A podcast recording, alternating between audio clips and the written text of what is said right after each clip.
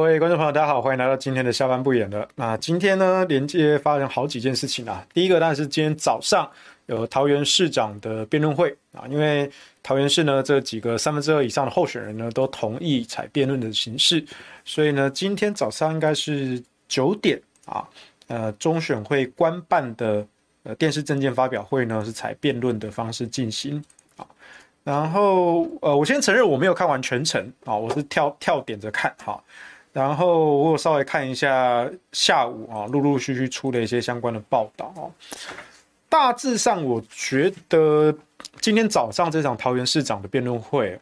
呃，我觉得比台北好看一点点啊。啊，不过差不多没没，我觉得没有到非常令人吃惊的程度。不过大致上还是有可看性。因为台北一部分的可看性是来自于沙卡都的情况呢，非常的激烈啊。呃，蒋万安、陈时中跟黄珊珊哦，三个人都紧咬着不放啊。那桃园的部分呢，有四位候选人，有张善政、郑运鹏、赖香伶跟郑宝清啊。但必须说，在桃园的局势就是蓝绿两强对决啊。那另外两位就是赖香伶跟郑宝清，就呃民调相当的低啊。啊，讲到民调，也提醒大家哦，根据选罢法的规定，呃，投票日前十天哦，不能够谈论民调哦，所以呢，今天是十五号啊，今天是能够谈民调的最后一天啊，所以从明天开始哈，从十一月十六日开始呢，呃，不可以引述或是讨论相关的民调啊，所以请大家注意哈，免得被罚款啊，罚款是罚很重的啊。好，但是今天还是可以来讲一下这个政见这件事情。那我今天稍微看了一下这几个候选人啊，然后呃，我有个朋友啊，然后也写了一个，今天桃园市长公办证监会懒人包啊，呃，然后他说郑运鹏啊，就是说郑文灿，郑文灿，郑文灿好棒啊啊，都在讲郑文灿啊，啊，这郑宝清啊，郑运鹏不要骗了，我最棒啊，这郑宝清啊，都说民进党在骗啊，啊，赖香伶说我是老公的好朋友啊，我棒。啊，因为他以前是那个劳工局长出身嘛，哈，做劳动政策的啊，啊，是张善政啊，我当过 Google 的营运长啊，总监啊，我最棒啊，所以这四位，当然他们各自都有各自资历的特色了哈，我觉得，呃，其实四位的背景都算是还不错啊，背景啊，我不是说实力哈，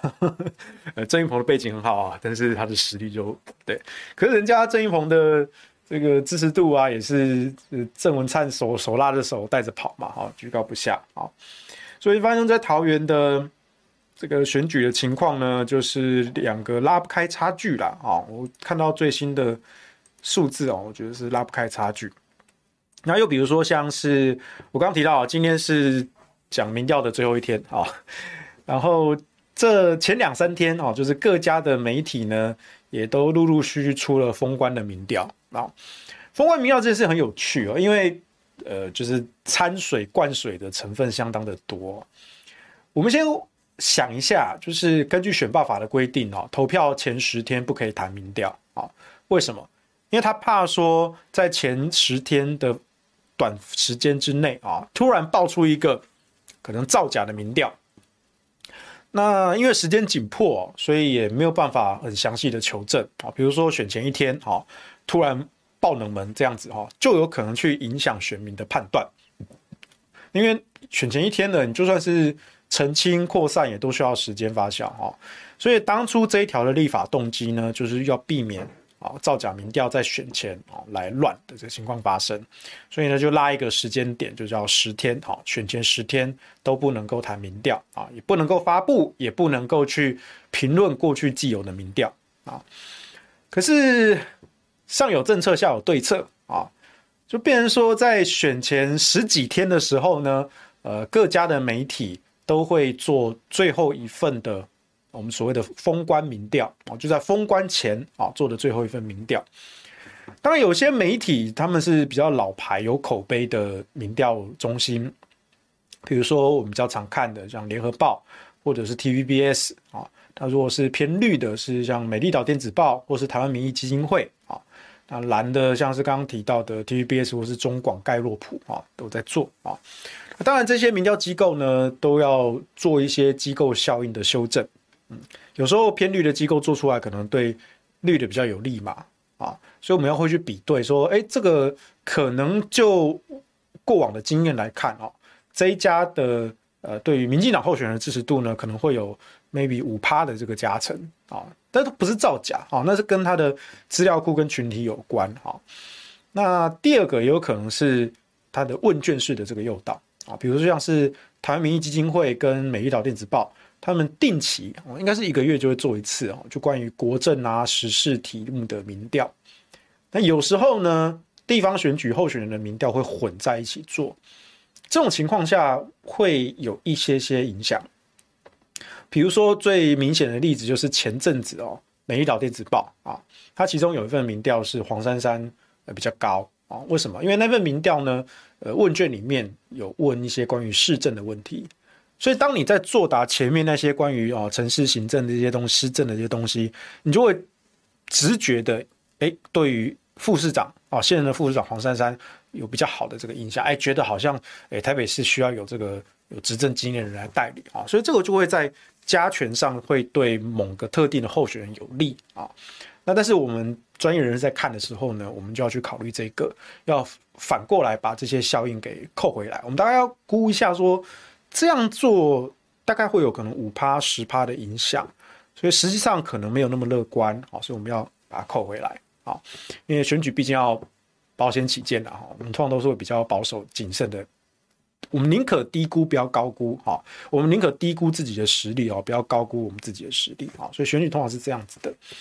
然后再来，我过去分享过几次哦，看民调的撇步，就是横向对比跟纵向对比啊，横向对比是。同一个时期，不同家机构所做的民调，啊，绝对数字不重要，重要的是趋势排名啊。比如说，像是这一份封关的民调啊，在台北市长的部分啊，你会看到绝大多数的民调机构啊，有偏蓝的、偏绿的啊，偏蓝的像是 TVBS 联合报或是中广盖洛普啊，那偏绿的像是美丽岛电子报啊，他们其实是偏绿的啊，但是大致上。做出来的顺位都是蒋万安领先陈时中，又领先黄珊珊啊，大概是这三个人这样排名的。但你会发现有两家特别的奇怪啊，一家叫做自由时报，一家一家叫做三立啊。三立跟自由做出来的呢是陈时中遥遥领先，然后蒋万安第二，然后黄珊珊紧咬着蒋万安不放。你看到这个数字，你就会想笑，就是 这什么民调？就是。大家会会讽刺嘛，叫民调嘛，调整的调嘛，这个数字是调出来的吧？不是去调查，是调整出来的啊。所以这就是横向对比的重要，在差不多的时间点啊，可能一个星期的范围之内啊，差不多的时期，不同家的机构，你会发现可能有其中一两家，哎，数字就是特别奇怪啊。同样是偏绿的，像美丽岛或是台湾民意基金会，他们做的还是有一部分的参考性。因为你去看他们每次民调做出来，他会都会公布原始的问卷以及交叉分析的数据啊，所以那个作假的空间比较少啊。你顶多只能说他可能有一些问题有诱导，可是他问题怎么问的，他原始的问法怎么问，他也有公布出来啊，所以你可以去评估说，那这份的可信度、参考度是多少哈。一般来说，呃，我们职业人士在看啊，美丽岛跟台湾民意的基金会，虽然我们知道机构效应偏绿。可是长期来看，它还是有参考的价值，好，所以我们是会看这两份民调的。那自由跟三立就就就就就就蛮好笑的，或者什么所谓的民进党内部民调，哦，那那种也非常好笑，那做出来都是会完全相反的啊。比如说像是之前的核四公投嘛，民进党做出来都说什么啊，全国七成以上人民啊反对核四啊，为什么？因为哦，他还比较有良心，他有公布那个问题，他的问法是啊。你如果电力供应充足，你支不支持再生能源取代核能？啊，对啊，如果电力供应充足，然后我们不要核能，不要火力，只要靠再生能源就够了，那你支不支持？啊，支持啊，当然支持啊，啊，所以就会出现七成的啊，七成的这个支持度啊，又或者是说，如果你知道啊，核四的耐震度不足啊，有危险，那你支不支持废除核四？废话，这但你当然做出来会是七成以上的支持啊，对不对？你都前提假设条件说，哦，合适是危险的，它的耐震系数哈可能不够，但它耐震系数够不够呢？够啊，现实中的合适耐震系数够的啊。我觉得那个时候民进党最好笑的是，你们应该要担心，你们设了这种假设条件，如果合适的耐震系数不足，好，如果你知道这件事情，那请问你会支持合适还是反对合适？竟然还有三成的民众啊接受你的假设，但是我说，嗯，我们还是支持核四。这个比较疯狂一点吧，这个连我都不敢讲哎、哦，因为对我来说，我工作跟核能没关系，哦，核市场转不转跟我没关系。那如果它是安全的，我们就应该用。那它如果确定不安全，真的有问题，那我也不会支持启用啊，对不对？所以我那时候在辩论会的时候，我也都说啊，我们就算公投通过，我们一定要全面的检查。如果它真的有问题，而且这个问题是救不回来的，哦，真的开下去会爆炸的，哦，那那我我也不会让它重启，哦，我们绝对不会让它重启。可是目前看起来，所有的工程品质都没有问题啊！你们说的那些问题都被踢爆是假的啊，对不对？哦，所以这样情况下，民进党所有的内部民调哈，都会做出这种很很好笑的问题跟很好笑的答案啊。那今天这个自由跟三立呢，我觉得就是类似的情况哈。你把陈忠诶做到第一名，我觉得基本上就是吹哨子壮胆啦。哦，你就是在顾绿营的基本盘不要崩盘嘛啊。好，这是台北的部分。那桃园的部分呢？呃，自由跟三立啊也有做啊，然后 ET Today、联合报跟 TVBS 也都做啊。那我看一下哈，那根据中广、ET Today、联合 TVBS 哈做出来，哎，这些都是偏蓝好的媒体哈，做出来大概都是张善政领先啦啊。那只是领先的幅度有高有低啊。呃，比较偏蓝的像是中广盖洛普或是联合报。或是 TVBS 啊，大概都是 TVBS 是三十八对二十七啦，啊，联合报是三十对三三十六对三十啊，ETtoday 是三八对三五，哎，这个差距比较小。中广是三一对二五哈，所以大致上来说，蓝媒做出来的民调，张善政大概都领先六趴，甚至 TVBS 拉到最多，CBS 甚至拉到十趴的水准啊，我不太确定有没有那么乐观，我不太确定。反观绿媒哈，就是自由时报啊，哎，郑运鹏将以三十三趴领先张善政的三十趴，哦，郑运鹏现在反超三趴，所以这就是我们刚刚讲的横向对比啊，你就去看一下有哪一家机构做出来的民调啊，特别的奇怪啊，那我不是说它一定是假的，但是总是有一些猫腻哈，它可能问法有问题啊，或者是有一个诱导性的方式啊等等的哈，这个你就要去评估，或者或者。有时候会冒出一些公关公司做的民调，我说是公关公司，不是民调公司，是公关公司哈，莫名其妙就冒出一个没听过的公关公司，出了一份没有听过莫名其妙的民调数字哈，然后就很意外的哈，跟其他家机构都不一样的结果哈，这前阵子也都发生过哈，比如说三立哈委托一些诶奇奇怪怪的公司哈做出来这些民调数字哈，那这种民调数我们就是看好笑的啦啊，但是呢，我明明知道数字是假的。但我们要问的是，它背后真的动机是什么？啊，数字是假的，动机是真的，啊，动机是什么？啊，我们要去问说，你为什么要做出这种数字？你想干什么？啊，所以这是我们在看民调的方式。不过一般的民众呢，呃，不用像我们看到这么细啦，啊，你大概就只要记得我刚刚讲的横向对比跟纵向对比啊。那纵向对比就是同一家机构不同时间啊，持续性的做变化趋势啊，数字的绝对值不重要。相对的变化趋势才重要啊，一定要记得牢牢的哈。数字绝对值不重要哈，今天三十五趴，明天三十八趴啊，后天三十三趴，这都不重要。重要是它的相对排名，或者是相对变化趋势啊，它比上个月它是上升了上升了还是下降了啊，或是持平啊，你要去看啊，这个才是真正的意义哈。所以我们看民调是看横向跟纵向，我们都都看的好，然后大家看有些人有没有动手脚。那其他比如说像新北、台中都很稳啊，像是台中的哈美丽岛做出来，美丽岛偏绿哦，美丽岛做出来是卢秀燕六十对蔡其昌十八，我靠，这什么悬殊的比例啊？ETtoday 做出来啊，有比较好一点的哈，卢秀燕五十四啊，蔡其昌二十九，这也差了两成两成五左右吧啊，也是非常巨大的鸿沟啊，这是不可能赢的啊。然后新北市哦，落差也是很大啊。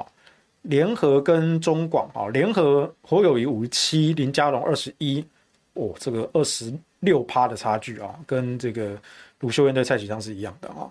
中广侯友宜四十七，林佳龙十七，哈，三十哇，突破三十的差距啊。ET Today 侯友谊五十一，林佳龙三十一，二十二十也是非常显著的差距了哈。那好，来关键来自由时报啊啊，很可惜的是这一次啊，林佳龙获得了中广跟自由时报的联合肯定。啊，为什么呢？因为中广做出来侯友谊四七，林佳龙十七啊，相差了三十啊。自由时报做出来侯友谊五十一，林佳龙二十一，也相差了三十哈。所以很显然的，林佳龙的烂啊，是中广跟自由取得共识啊。林佳龙的烂啊，这样子，连数字都是三成的差距哈。那台南跟高雄比较没什么悬念了哈，大家都是绿营的铁票区哈。黄伟哲领先谢龙介啊，大概都在。两成甚至三成以上都有啊，都有。那高雄的陈其迈也是领先柯志恩两成到三成也都有啊。但是谢龙介跟柯志恩是非常的拼命的啊。啊，在台南跟高雄这些绿营的深绿票仓哈，他们还是非常拼命啊，所以我非常的敬佩他们。这我讲过不止一次哦，非常敬佩他们哦。我绝对不会说他们不认真啊，我不会说他们任何一句坏话，因为他们真的是用命在拼啊。那至于某些县市的候选人呢，就不知道在干什么哈，呃，就就不多讲了哈。今天重点不是他们哈啊，不过还是要讲下来，其实就新竹了哈。您个人都不知道在干什么哈，忙着帮民进党打工吗？哦，不知道啊。桃园市的情况目前是最，我觉得最激烈的哈。台北市我觉得反而比较稳啊，我觉得桃园市应该是比较激烈的哈。所以，我们今天还是回头来讲桃园这个部分，因为前前几次哦，我们讲的是台北。好，那来我们来看一下哈。啊，有有人问哈，杨过问说，为什么不直接开发假民调就好了啊？因为你如何去判别假民调？你如果去判别假民调，他也会说，我是根据我的问卷设计，然后我的电话号码资料库打出去的啊，我不是凭空捏造的啊，我也有所本啊。那你要采信他的说辞吗？哦，因为我刚刚说了，有时候其实你看他的数字虽然很夸张，可他还真的不是凭空捏造的哦，他可能呃，比如说他的问卷用诱导性的问法，哦，这可以影响到十趴、十五趴以上哦，它影响的幅度其实比你想象中的大。第二个，它不一定是用传统的市话民调跟抽样分析加权方式啊，哦，这其实有有有很多学问的啦，哦，你要如何根据内政部公布的哈年龄、人口、性别比例，哦，去做还原式的加权，要符合全国母体的这个分布，啊，不过话你民调抽样做出来，结果你发现说，哎，为什么我今天抽的这一份，它的性别比例啊严重的失衡？或者是说我的年龄的比例严重的失衡，哦，那这样跟内政部公布的我们人口正常的分布的数字是不符的，那当然代表说我在前几通抽到的那几个号码，哦，这个有一些偏差，哦，这时候我就要做修正，哦，接下来可能，哦，比如说我，呃，四岁以上的我已经抽满了，那接下来我可能第一个我就要问说，哎，请问您几岁？啊，如果你回答是五十岁的，那我可能说，哎，那 OK，谢谢您，我们的访问就到此结束。如果是二十几岁、三十岁，那我们就要继续访，因为这部分可能抽的不够多啊，所以要去做这种还原母体的结构啊的这个动作啊，这个当然有非常非常多的技巧啊，比较深入啊，这个这我也不是专家，我只知道说大概知道怎么做而已啊。那再来就是，它不一定是用这种传统方式啊。好，近年来开始流行一些什么网络问卷式的民调，好，它是用手机简讯啊发网络连问卷连接给你，那你就点进去，然后作答。比如说林传媒啊是这样做的，然后 ET Today 好像最近开始这一两年开始用混合式的方式做，可是这个其实有些争议的，因为。如果是一般的市话民调或者是手机民调，你接起来会有民调专访人员去一个一个问你问题啊。那除非你是直接就拒答啊，我说我现在在忙，我不想答啊，你就把它挂掉。否则的话，它其实是会帮助你把整份问卷给答完啊。你你既然都接起来了，而且你既然愿意听下去了，你就会一步一步的把它答完。可是如果我今天是寄网络问卷的连接到我的手机，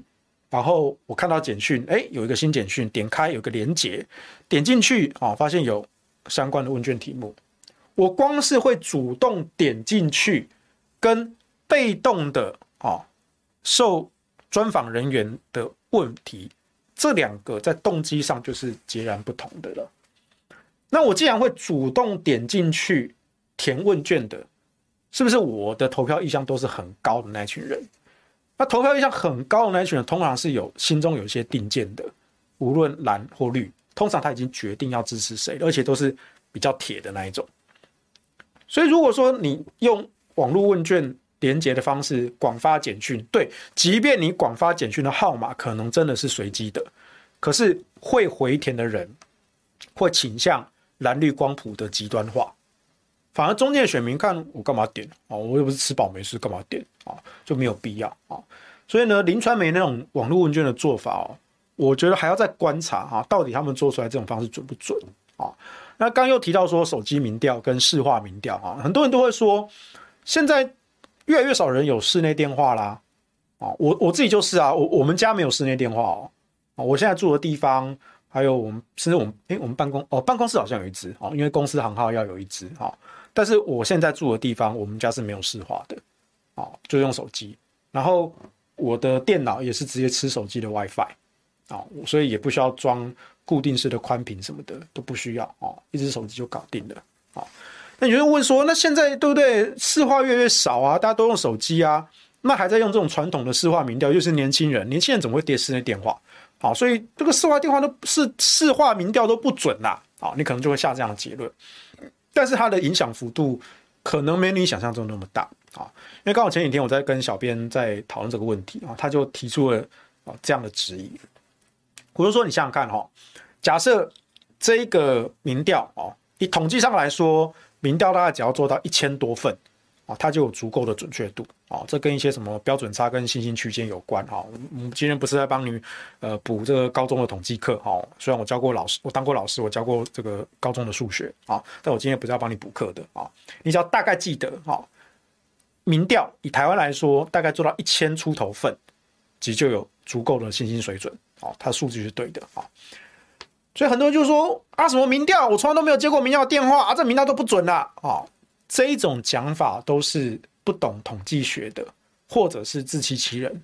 啊！我就说，啊，这个做出来怎么会是我支持候选人落后呢？啊，这民调已经作假的，因为我都没有被问到啊，对不对？我问我朋友，他们也没有被问到啊。啊，废话啊！全国两千三百万人，其实我只要抽一千一千多个号码，当然他可能会直接会达到可能两三千通啦。哦，那因为有一定部分的拒访率嘛，哦，那成功访问的要一千多个，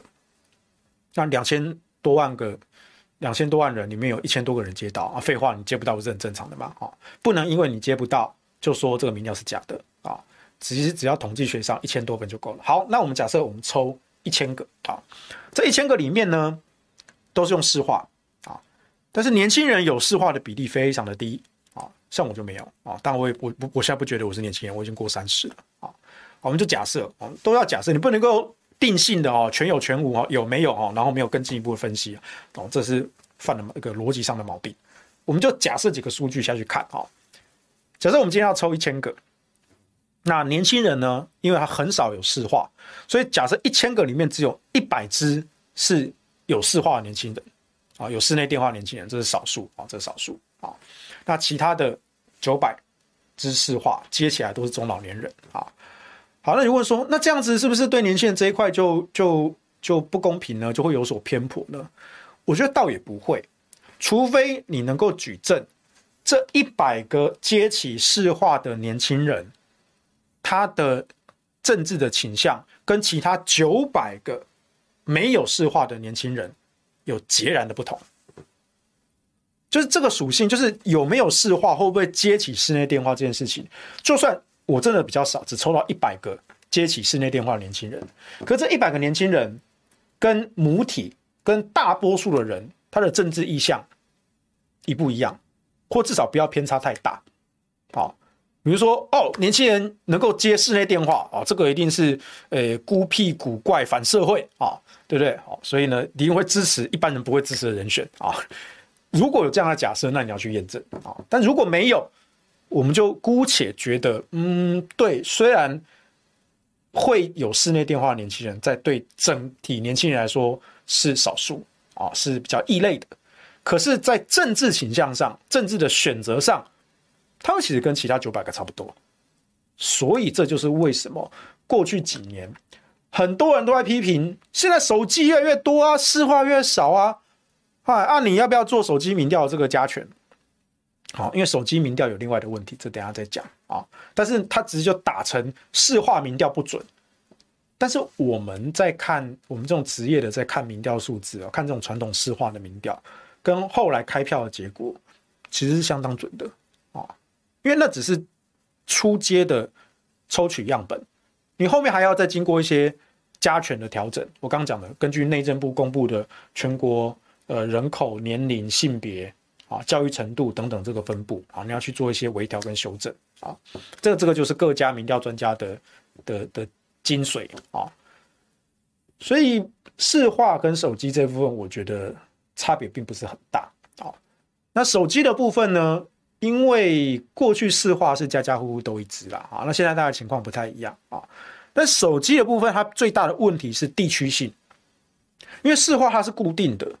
所以你可以很明确知道这个这通电话被接起来哈，他比如说它一定是台北市的，或一定是台中市的，但手机不一定啊，啊，他可能根据一个范围内的手机发出去，当初这只手机登记人的住址可能在台北。可是可能过了几年，他换工作换到台南去了，然后他的户籍甚至也迁过去了，所以他的投票意向是以台南为主，而不是台北。那这样你怎么找？或者是从用地区性的方式广发细胞简讯？好，那这种情况也有问题，就是比如说像我，我工作生活都在台北，所以如果你用这种细胞简讯用地区发送的话，只要广发台北的，我会收到。我会接起来，当你问我台北市长的问题，但我跟你说我是台中人，因为我户籍到现在都还在台中，啊，但是我不会接到台中那边发的这些民调的调查电话，我的手机接不到，因为我不在那边。啊，所以手机最大的问题就是地区性的问题，哦，它没办法去做定位，不是说那个什么 GPS 或是卫星怎么怎么定位，不是，我只是说如何就号码跟当事人之间的关系的这个定位，啊，这是手机民调比较匮乏的。那当然，如果是全国范围的民调，呃，手机加进去是还好啊。但如果说是地区性的呃民调题目呢，手机会有一些些的问题，一些些啊。当然，他们这些民调专家、民调机构还是有在持续的想办法去去去修正啊。好，所以这个是还好的啊。所以大部分民调，我是觉得你要懂得怎么看啊，不是说。你认为它是假民调就是假民调，啊，我觉得这个大家可以去去思考一下，哈，多补充一些啊科学的普呃这个科普的知识啊。那杨过说有被罚过的民调公司，至少民调民众比较不会去信啊。但问题是，你要你第一次采罚，你要怎么罚？你要如何去判别它是作假的？它或许不是作假，它只是用特殊的方法得到特殊的数字，但它没有作假啊。这是操作，操作不一定叫造假啊。所以我刚刚说，我们这种做职业政治人士哈，我们去看的时候，我们要懂得去判读他的动机，跟判读他的手法啊。呃，B 波 B 说，大家帮忙拉票，而且要出来投票啊。当年吴志扬民调大胜二十趴，结果开出来吓死大家啊！现在很多人都不表态或故意说反啊，确实啊，如果你支持某一位候选人啊，你已经心有所属啊，请你务必要帮忙拉票啊，帮忙拉票哦！真的，票还在选民手中哈，不要不要松懈啊！Dr. Shen 说，那些民调都是洗风向或稳定基本盘的啊，看看笑笑就好。对啊，大大部分的。大部分公布的民调都有它带风向的动机啊，特定的目的啊，除非是有持续在滚动式在做的啊，然后或者是内参的民调，所以在这一行哦，我们基本上我们其实最相信的是内参啊，因为内参我们我我们不需要公布啊，我们就真的想要知道实真实的情况是什么样子。啊我们不需要公布，所以题目上也不需要去去吃豆腐啊，什么之类都不需要啊，因为我要知道最真实的情况才去做战况的评估。所以像是我们过去两届公投嘛，我们那时候其实也有花点钱，有各做了一次民调，是两次，应该是做了两次民调，在二零一八年一开始跟最后啊各做一次，做两次啊。二零一八年初那次民调做出来，其实支持废除非核条款的啊，就是支持以核养绿的，大概就是六成，六成出头。然后中间过了大概大半年的时间，哈，到最后关头了啊。然后我们那时候又筹了一点点钱，又再去做民调啊，做出来还是六十几趴支持啊，所以我们那时候有信心说，只要投票率高，我们一定会过。我不担心同意率，我只担心投票率啊，我只担心投票率啊。然后二一年的核四公投其实也是哈，那中间我们做过一次，然后媒体做过好几次啊，每一次做出来核四支持都是六成。哦，最低最低也有五成五啦，哦，就是绿媒做出来也有五成五以上的支持度啦，都过半啦，这也是蛮压倒性的优势哦。但最后最后最担心的是什么？就投票率啊，因为透过大选，所以投票只有四成，哦，所以你就算支持率再高，不过就是不过，哦，不过就是不过，哦。但是这一次的宪法复决公投的门槛就更高，哦，因为它还要九百六十五万的门槛。公投的门槛只有五百万同意票，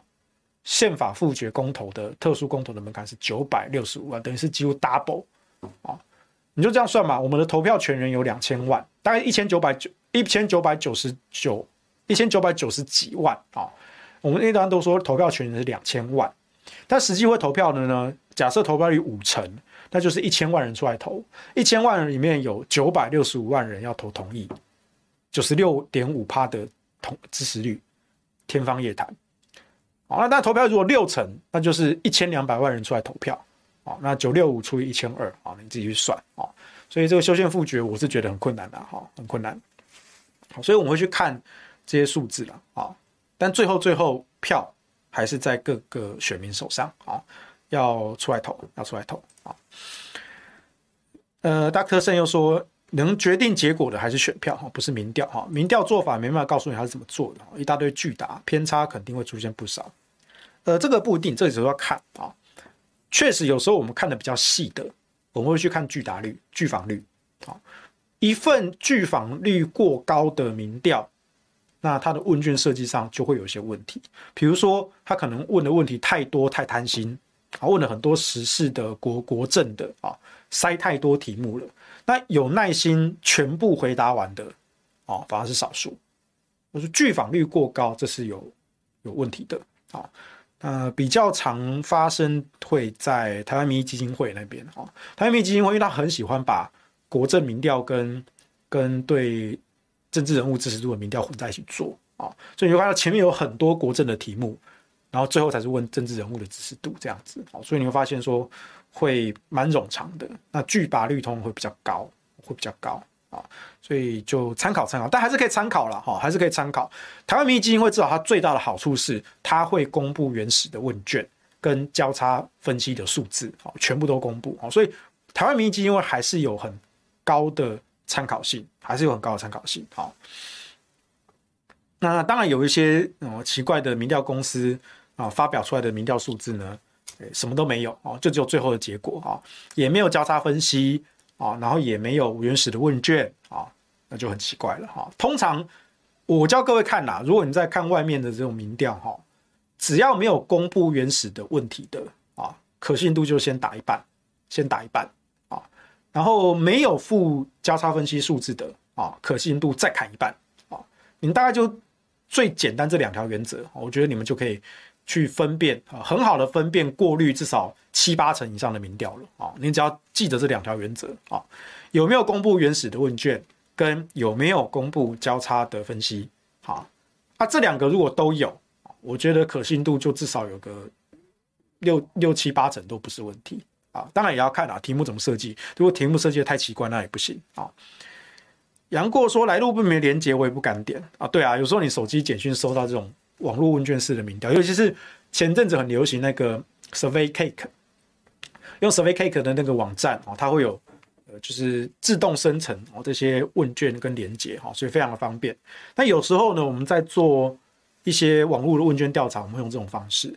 但是问卷调查跟民调呃有它的差别，民调要有随机性抽样啊。但是问卷调查就是啊，反正我只要访到足够的能够交作业就够了啊。或者说我今天要办一个活动，我当然只需要去问那些有兴趣会来的人啊。你如果对这个东西没兴趣，那那我根本就不 care 你啊。但投票不是这样子的，投票是每一个人，大多数人啊，除非你是完全能干、完全不投票的人。但是你也可以问说，哦，你可能是不表态，或者是没有倾向或投废票，你还是可以在这份民调民调上做出你的答案啊。Chen Direct 说，昨天在朱大那边听到有人因为耕田现象，就林耕人啊乱打哈，所以决定不去投龙介兄了哈。反他说反正他不会上啊，刚好跟我们家相反啊。我们家是不去投卢秀燕的，反正他一定上。我觉得啦哈，不管你支持的候选人。是确定的领先还是确定的落后啊？我觉得你既然支持他，就去投他一票啊。或者反过来说，如果你们家选区、你们家县市有你非常非常讨厌的候选人啊，请你去投他对手的一票啊，务必要出门啊，务必要出门啊，不要说啊，因为稳赢了啦，好就就不去投了啊，或者说因为稳输了啦，啊就不去投啊。我还是鼓励大家要出门投票啊，表达你自己的意志啊。这当然，我不是要跟你讲这很多什么民主高大上的道理啊啊！我没有跟你讲这个，我要跟你讲很残酷、很直白的啊！你不投票，对政客来说，你们就是死人，你们就死人。对啊，你回答我嘛！今天我就是要选票的利益啊！啊，支持我的、反对我的，反对我的都比你那么死人有价值啊！因为反对我的人，我还可以去想办法，我要怎么去拉拢他，怎么去说服他。或怎么去威胁利诱他哦？那如果真的无法说服他，那我要怎么去围剿他？对不对？所以我会把心力放在这些反对我的或者不支持我的人身上。可是如果你从头到尾都是不投票，你可能平常哦干民进党干干叫，但是呢啊、真正选举了啊、哦，这个不投那个不投啊，蓝营的谁谁谁啊做的不够好，不够完美，不够漂亮啊、我就啊大家不想投了。讲那么多，然后民进党继续执政，然后你继续干。民进党最喜欢这种人啊，对不对？你干归干啊，对不对？谁几个吹，对不对？只要见他们那边干干干，哦，满嘴臭话，满嘴脏话，啊，不是很秋很呛，对不对？但你就是没有用啦，那你有西郎啊，对不对？尸体在说话，我干嘛去担心这一具尸体呢？你就是一具尸体啊，对啊，你可能会说话啦，你说话就说话啊。反正说那么屁话，你也不会有争取到更多的认同嘛。所以民主的权利是这样子哦，它不是什么很高大上的东西，就很直接的利害关系。你不投票，你就没有价值。我讲很白，你没有价值，你在政客眼中你没有价值，因为连反对反对我的人，在我眼中都比你这种不投票有价值，因为我不用理你啊，对不对？我说再多，你也不会去投给我的对手啊，也不会投给我啊。那既然 OK，你不投给我就算了，那你也不投给我的对手，那我也不用担心你啊。所以你对我来说就是一点都不重要，一点都不重要啊。有一句话说，爱的能反面是什么？不是恨，是冷漠啊，是冷漠。呃，对啊，你恨我哦，还有点分量。你完全不在意这件事情，那你对我也一点意义都没有啊。所以呢，还是要注意投啦哈，跟你的。亲朋好友讲一下，好去投。洪麒麟有补充啊，当年吴志阳也是这样子啊，一堆人不去投啊，结果郑文灿赢了。对啊，刚刚就讲了，那时候吴志阳民调做出来都领先啦，领先到二零一四那个时候，郑文灿他没有准备胜选感言，结果开票开出来，郑文灿他知道自己当选，吓都吓死了，现在他上去讲话哦，我就没有准备胜选感，我就准备败选感言啊，我要讲什么？哦，这个圈内人都知道哈，那一年的。郑文灿真的是自己都不知道自己会当选啊！Dr. Shen 说，不同年龄层有不同的加权，哦跟一人一票的情形不不一样啊。就算是老老实实的做民调，也很难得到正确的结果，不一定啊。只要是有技巧性、有方法的去做民调，去还原不同年龄层的这个加权，其实民调是可以到相当准确的啊。前提是你要看的是真正的民调。啊，你不是看那些假数字，哈，带风向的那些数字，哈。否则，我我我举个例子，哈，二零二零年总统大选，那时候开票开出来，蔡英文得到史上史无前例的八百一十七万票，韩国瑜拿五百五十多万，对不对？很多韩粉哭天上帝啊，说怎么可能？对不对？你看那个造势场哦，我们韩总的场哦，都是几十万人、几十万人哦，啊，都是比蔡英文那边热烈啊，啊，这一定是选票作假啦哈，所以关键一直到今天，都还有一些蓝营的人士在那边说啊，都是作票啦，你们再怎么讲都没有用啦，民进党就是作票啊，如果都是作票啊，如果我们再怎么讲都没有用啊，你又在那边干干叫干什么？啊，你不是觉得说民进党都作票做完了啊？啊你，那你也不用骂了啊，对不对？反正选举投出来一定是民进党啊，对不对？我就这些人就是脑子有点打结，然后他们宁可去相信那个坐票的阴谋论。你也不，你也不回想一下，二零一八年全国绝大多数的县市都是蓝营执政诶，二零一八年之后，所以如果你说二零二零年全国绝大多数的投开票所。都是坐票，那你言下之意等于说，哦，那这些蓝营的县市首长全部都是同流合污，那这样也没差了啊，对不对？哦，大家一起做票嘛，对不对？大家都做给民进党啊，那你还在那边干干叫什么呢？啊，其实蓝绿已经统一了嘛，对不对？所以不要再相信什么做票的阴谋论，因为这是一种怠惰，这是一种怠惰。当你整天只会讲做票、做票都是做票，你就不会想要去做其他的努力。然后你就进入一种宗教狂热的模式，见到人就说都是做票啦，都是民党做票啦。哦，你讲这些都没有用啦，你就是一个 loser，你就是一个失败主义者。我干嘛听你讲话？因为你口中吐出来就只有这种阴谋论，然后你也不会因为这样子为你支持的蓝营多奋斗一点，不会，你反而在败蓝营的选票。所以我真的觉得有时候那种持坐票阴谋论的蓝营人士啊，这就是脑蓝。哦，败坏蓝营的票，不会去做任何的努力，未战先降，先放弃。但我这样讲，他你会尴尬。哦，不是啊，这是民党多坏啊！我怎么可能？你就可以说我投降民进党？民党超级坏，超级痛恨民进党。但你实际上做出来的不就是这样子吗？你就躺平了啊，反正什么都做票嘛，就不可能赢嘛，对不对？不可能赢，那你就回家睡觉啦。你干嘛去那边骂民进党？你也不用来跟我讲五四三，对不对？都不用了，都不用了啊、所以拜托拜托，想一下。阴谋论要适可而止。这个国家、这个世界有很多的阴谋，没有错。我们也知道一些圈内的情报，有些东西见不得光，也不能够讲的。但其实大家都知道的。但但就作票这件事情上，不要再相信这种阴谋论了。你要想啊，阴谋论要有一个越庞大的组织去串通串联，做这种公然舞弊的事情。如果今天是一个很机机密的计划，只有三个人知道。或许还可以偷天过海，五个人知道，十个人知道，一百个人知道，一千个人知道。我我请问你，如果有一个这个违公然违法的事情，一千个人都知道，你怎么保证这一千个人没有任何一个出卖真相呢？对不对？更何况全国的几千个投开票所，有多少的选务人员？要进行这么大规模的作票，你觉得可能吗？那是几万人的规模，哎，甚至是几百万双眼睛盯着看的，因为还有包括包括其他那些投票者，同一个时间在投开票所，啊，我们就算比如说有一千万个人出来投票，假设同一时间在投票所可能有十分之一的人，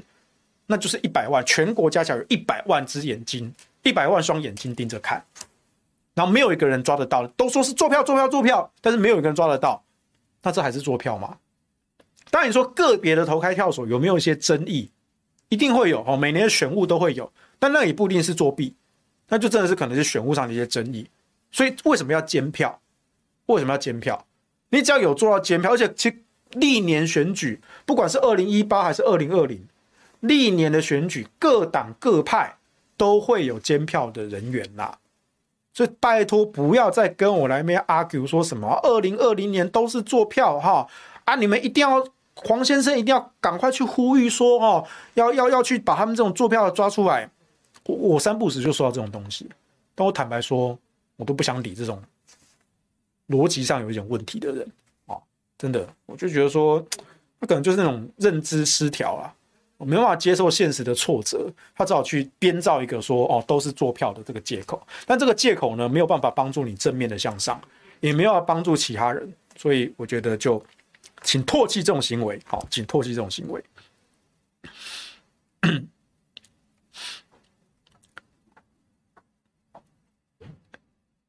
对啊，乌龙绿有说嘛，打传统电话的 TVBS 民调，二零一八跟二零二零都是准的。是啊，我告诉你，不止 TVBS 哈，只要是有口碑的啊，正牌的民调啊，他们市话民调，其实目前看那么多年下来，都是相当准的啊，都是相当准的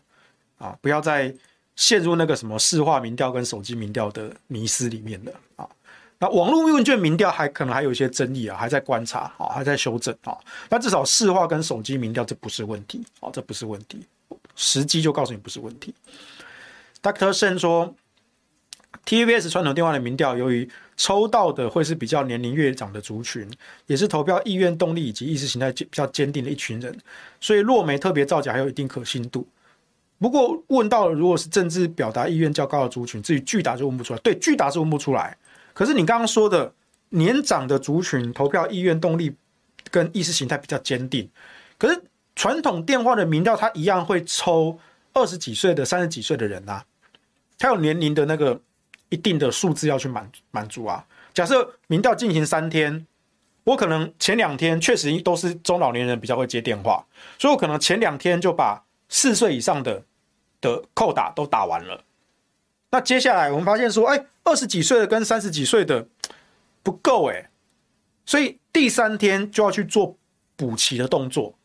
第一个问题接起来，哎，请问您几岁？好，那如果你回答是五十岁，那这一通电话，那我们的访问就到此为止，好，就不需要你这一通。哦，那第三天就要集中在你不足的那个年龄层，才去做做完成功的访问。好，所以年龄这个不是什么问题，年龄不是。误差的说，你说民调不准的原因，因为民调在一定会去做补正，他一定会做加权调整分析去补正啊，所以他是你担心这个不是问题啊，这不是问题。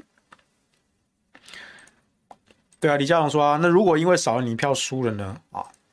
对啊，小华说你不出门投票等于由别人帮你决定未来，是啊，是啊，对啊。啊，Dr. 盛也说，越不投票，最后就越是政治狂热的人决定未来政治的走向，这很可怕，是没有错啊。所以尽量还是大家出来投票啊，除非你已经铁了心，就是不管谁当选，我真的没差啊，我也不会去批评，我也不会去夸奖啊。哎、我真的认识这种朋友，我有个朋友真的是他，他年纪比我大，大概四十四十出头岁，他说他这二十几年来从来没投过票。那他的生活、他的工作跟政治没有关系，哪一党执政，反正都是都照过。他平常也不太会去看政治的新闻，也不会去骂，也不会去夸奖，也没有任何的支持或反对的，真的就是完全中立的一个人。他就说：“我不用去投票啊，我没差，我真心觉得谁当选都可以啊，都可以，因为真的跟他的生活没有什么关系啊。除非你是这种人，OK，那你理由不投票啊，因为反正我国的选举罢免法也没有强制投票的规定嘛。”哦，那澳洲有强制投票的规定，我我们没有哦，我们没有，所以不投票也是你的选择。但是如果你对政治时事或是国家社会有一些看法、有一些期待、那有一些好恶，那我觉得，请你把握你这个权利哦，你不要当政客眼中的死人哦，因为那真的一点价值都没有哦，一点价值都没有。嗯。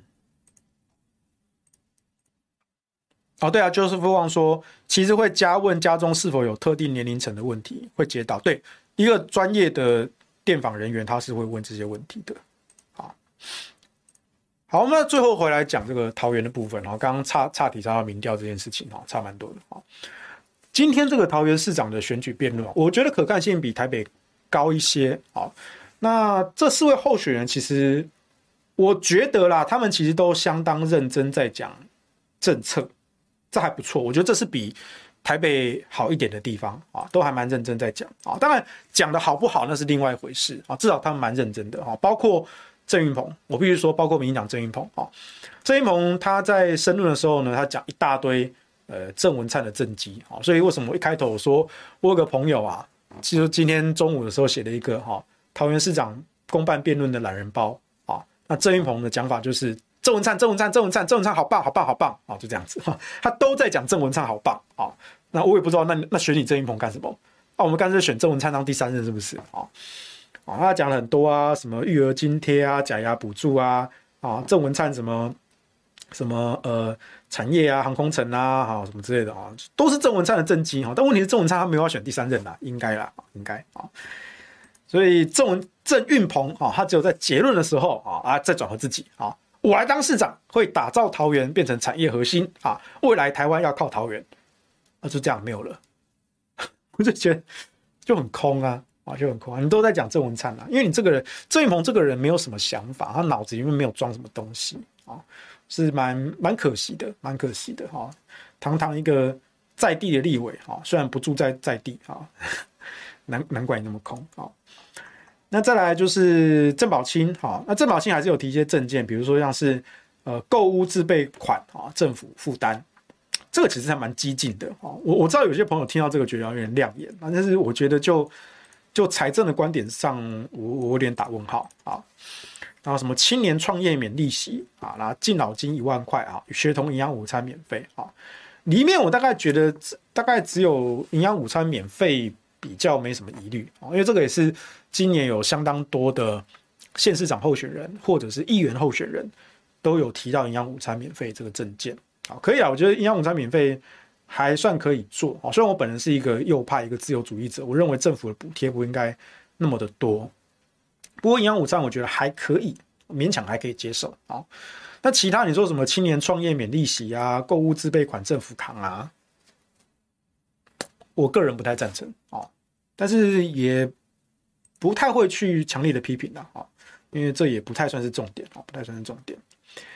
然后赖香林哦，赖香林也算蛮认真哈，他重申他的一个政策白皮书有什么八大面向啊，然后三大问题啊，包括高房价、垃圾处理跟劳工的权益啊，所以这部分因为赖香林自己是劳工局长出身啊，所以他对劳动政策确实是有呃比较专业的一个看法啊，但是这件事情上，呃，就作为一个桃园市长的层级，他能够解决这些劳工权益的问题吗？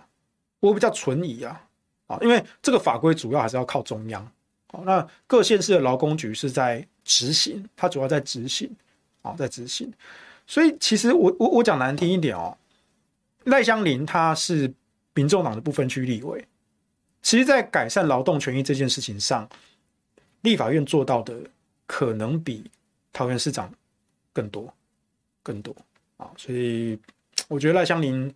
可能要。弄清楚他的角色，因为他过去在台北市吧当劳工局长啊，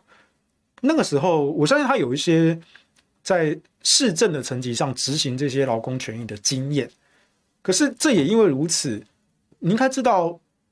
县市的劳工局基本上就是照中央的这些劳工法规去执行，他们是执行者的角色啊。当然执行当然要要要落实哦，这当然要落实。但是你说要做一个改变。除非真的这个县市的劳工局、劳动局没有在执行，那你当上市长啊，你整顿啊县市的劳工局啊，让他去执行啊，我觉得这才会有改变。可是如果说其实该执行的也都有在做哈，那当然有一些不完美的地方，但是你要什么大改变，那个还是要动到中央的法规啦。我觉得还是中央法，那是修法立法的问题，所以那应该是立委的问题，而不是而不是市长或是劳工局长的问题。但大致上来说，他我觉得这部分赖香伶还是算是认真的啦。啊，那在他说什么交通补助啊、整合台铁跟捷运什么之类的，这个我觉得也蛮蛮常见。其实蛮好几个候选人都有提到这个交通的这个问题。啊，那张善政的部分呢，因为他自己是土木工程出身，然后又当过行政院长啊，所以他第一个提到也是交通啊，跟赖香林一样啊，他们也提到跨县市的通勤的需求。啊，它包括客运、机捷、台铁啊、啊高铁啊等等的整合啊，这个也是交通的问题，包括交通的规划跟财务的配套。我觉得这个是张善政比较不一样的地方。我觉得他因为毕竟当过行政院长，他比较有这种财务预算的这种概念。因为如果说他今天只是纯粹一个呃土木工程师出身，或者纯粹一个呃政治人物、纯政治的路线出身。对，他可能会去提一些交通的规划，那好一点的会去找学者专家哦，拟一个有执行性的交通方案，比如说到底这个铁路是要高架化还是地下化，其实都可以。但是呢，这个两个方案都要各自的去规划啊，还是说你只是选举喊个口号啊？我要高架就高架，我要地下就地下啊？如果这样的话，那就是空的。可是有没有行政的经验，取决在于说，第一个，你的方案是不是可执行的；第二个，你这个方案有没有做过财政的评估？就一个是工程技术上的，一个是财务成本上的啊。有经验的政务官会去考虑到第二个啊，所以我觉得这是张善政比较不同的地方哈。他提出的这些交通相关的方案啊，他强调啊，这个政策有详细的财务配套啊。那第二个就是还回到工程的问题啊，是比较偏向公共工程的安全啊。大家都知道之前桃园八德运动中心那个天花板垮下来嘛 啊，我觉得我觉得整整场辩论有一个金句啊，就是张善政在讲的时候，他说他要去规划这个运动中心要有老年人啊，适合老年人运动的场所跟区域。只要它的天花板不掉下来的话，我觉得这句话超级的酸哈，跟之前的之前这个比较温和的形象还不错，突然有一个亮点还不错哈，学会嘴人是一件好事哈，这件好，这比较有趣啊啊。那那张善政他也强调说，他会利用自己的工程背景嘛，去对桃园这些重要公共建设去做总体检啊，然后青年政府干净发包啊，干净发包。那再来就是他提到的是，他会去成立全台唯一的妇幼局。好，妇幼局，因为过去妇幼相关的政策在各个县市主要是社会局在负责，就社会局下面的一个一个司啊，一个司去是一个局一个反正就是一个次单位去去负责的。那张善政他说他要把它拉到哦这个局的这个等级哈，专门针对妇女跟幼童这个部分，然后成立全台唯一的妇幼局啊，提升对于妇女跟幼儿的照顾啊。我觉得这是蛮不错的哈，这是是算是一个呃特别不一样的一个亮点啊啊！据我所知，很多桃园的女性选民原本对张善政就无感啊，就他们对蓝的绿的都无感。那张善政虽然说形象好，可是好像这些妇女也没有特别想要支持张善政哦，特地出门投票。但自从张善政提出这个政见之后，哎，好像有打到点上了啊！所以呢，最近这段期间呢，我有注意到有蛮多。桃园的女性选民啊，有有出来觉得说，哎，这个政见蛮不错的哈，有做到该做的事情啊，所以你看，政策其实还是有一定的重要性的哈。虽然说大家平常在议题上都吵那些呃奇奇怪怪的事情啊，但是还是要有人认真提一下政策政见的啊啊。那后来他讲的还是包括他的科技背景啊，在业界服务的经验啊，什么的产业的这个部分啊。不过这部分我就比较不多提啊，因为这个东西过去。呃，文宣啊什么的都讲比较多哦。那我本人觉得这个东西就是，我会觉得就是其实每个人每个人当市长啊，都会去努力这一块啦啊。当然这是张三镇的强项啊，但是我个人会认为说他的行政的资历，然后科技者的背景哦，我觉得他能够突出他的所长的，反而不是在专注在所谓的科技政策或产业政策上。而是如何把科技的产业的这些思维带到其他的公共政策上，我觉得这才是一个当过行政院长的科技人，然后现在要来当桃园的市长的人能够发挥的长处啊。所以本身张善政提到他，他当然对他他对于科技产业有他自己的想法，也相当的不错啊。但我认为他这个人，我认为啦，他真正最大的亮点。可能他自己都没有意识到。那天我专访的时候，我好像也没有讲到这一点哈。但我个人认为，他真正最大的亮点是他这个背景的结合，把科技跟产业的思维带到其他各方面的公共政策上啊。我觉得这才是他这个人最最大的亮点啊。可能他自己都不知道这件事情啊。但这是我看法了啊，这是我看法啊。所以大体来说，我觉得。整场桃园市长辩论，至少四位候选人都还蛮认真在讲政见啊，我觉得这一点是比其他县市啊，尤其是台北市啊，呃好一些啊，因为我我必须说啦，就是台北市的市长选举哦，包括记者的提问啊什么的，会掺杂很多不是市政的东西这是必然。我没有说这错，但这这是一个必然啊。他问一些时事啊，问一些国政啊，啊，甚至问两岸啊、抗中保台啊，啊，可是那个确实是有点脱离市政的范围。但是你毕竟要当首都的市长嘛，你总是得回答这些东西啊。但是也连带的会稀释掉市政的部分。那桃园就没有这样子这个疑虑，好，所以呢，四位候选人，我认为是相当认真的在讲政见，啊，讲的，我在想想，讲的好不好是另外一回事啊，但至少四位都相当的认真，啊，所以我稍微点了几下来看，然后看了几篇新闻报道，啊，我觉得还不错，啊，就是大致上我觉得比台北市长选举辩论的可看性再高一些些，啊，所以大家如果你有空的话，啊，我觉得你也可以去看一下回放。啊，参考，尤其如果是只是桃园的市民啊，我觉得你们要好好思考，说桃园这座城市过去两届八年给了民进党机会，给了郑文灿机会。我不会去说郑文灿做的很烂，但是郑文灿有没有什么亮眼的政绩留下来？那他两任做不到的，要不要给他第三任？啊，我讲的郑文灿，而不是郑运鹏。好，郑运鹏一点都不重要。好，那如果你觉得说这两届确实没有留下太深刻的印象。那这座城市桃园就需要一个改变的机会啊，所以桃园市民好好想清楚啊，桃园的朋友好好想清楚，然后记得一定要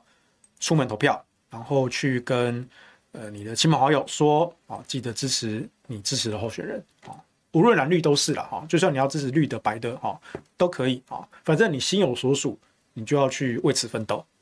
为了自己的城市啊，自己的未来啊，大概就这样子。好了，今天时间也刚好差不多，然后诶留言蛮有蛮踊跃的，啊，最后再念几个好了啊。Renton R A 说，W A 说，二零二零作票说主要受彭文正、平师两人影响。呃，彭文正他主要是主攻论文本啦，我觉得那还好啊。平师平法我好像听过，但我觉得这个人就是一个。胡说八道的家伙哈，但是那个时候，因为他这种英文就很多脑蓝喜欢看哦，推给我哦，甚至一度好像说要什么要要引荐我去跟他接触什么的，我说干嘛？对，这就是纯粹的胡说八道哈，不用相信这种浪费时间、浪费生命哈，不用去听什么平师这种人胡说八道啊，投就对了啊。感谢 Jack Young 的 donate 啊。啊，就可以这样说，我是桃园市民。一开始张善政的形象只有韩国语啊，因为那时候跟他搭档副手啊，现在有所改观。哎、确实确实啊。威廉洪说傅幼宇不错啊，比国际局好很多。因为毕竟国际局比较比较空泛一点啦啊，你不知道说在县市层级做个国际局要干什么啊。但是妇幼局可以做很多很多很具体的妇幼的政策啊，那确实他们也有这些需求，不错啊。Absolutely 一二六说：“好，张善政那句话酸得很亮眼啊，天花板会掉起来，这真的很讽刺。” OK，好，那时间差不多了，我们今天下半部演就到这边了，好，就这样，拜拜。